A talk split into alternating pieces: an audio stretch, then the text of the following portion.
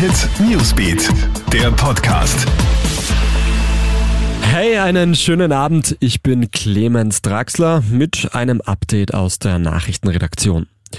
In Österreich drohen Waldbrände. Aufgrund der großen Hitze spitzt sich die Situation stündlich zu, warnen die Feuerwehren in Niederösterreich.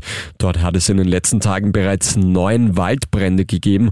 Nicht nur Funken durch Griller oder Zigaretten sind gefährlich, selbst eine Glasscheibe kann durch entsprechende Sonneneinstrahlung zur Katastrophe führen. Die Delta-Variante des Coronavirus ist auch in Österreich weiter auf dem Vormarsch. Es gibt bereits 361 bestätigte Fälle, die meisten davon in Wien. Die Mutation ist Expertinnen und Experten zufolge ansteckender und gefährlicher.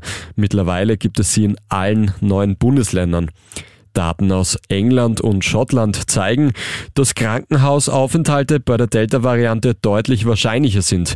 Menschen, die aber bereits beide Impfungen erhalten haben, sind demnach auch gut gegen Delta geschützt. Der Teamchef möchte nicht nach London. ÖFB-Coach Franco Foda fordert eine Verlegung des EM-Achtelfinalmatches gegen Italien. Das Spiel soll ja Samstagabend im Wembley-Stadion stattfinden. Die strengen Einreisebestimmungen der Briten wegen der Delta-Variante machen es den heimischen Fans aber quasi unmöglich, das Spiel live im Stadion zu sehen.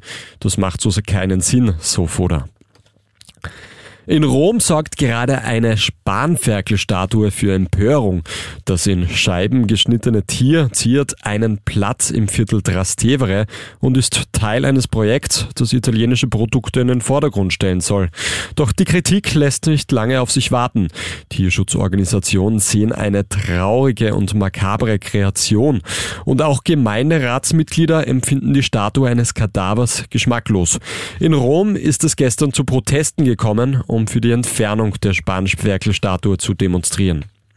Das war's mit unserem Update. Den nächsten Podcast gibt's wieder morgen in der Früh. Einen schönen Abend noch. Krone Hit Newsbeat, der Podcast.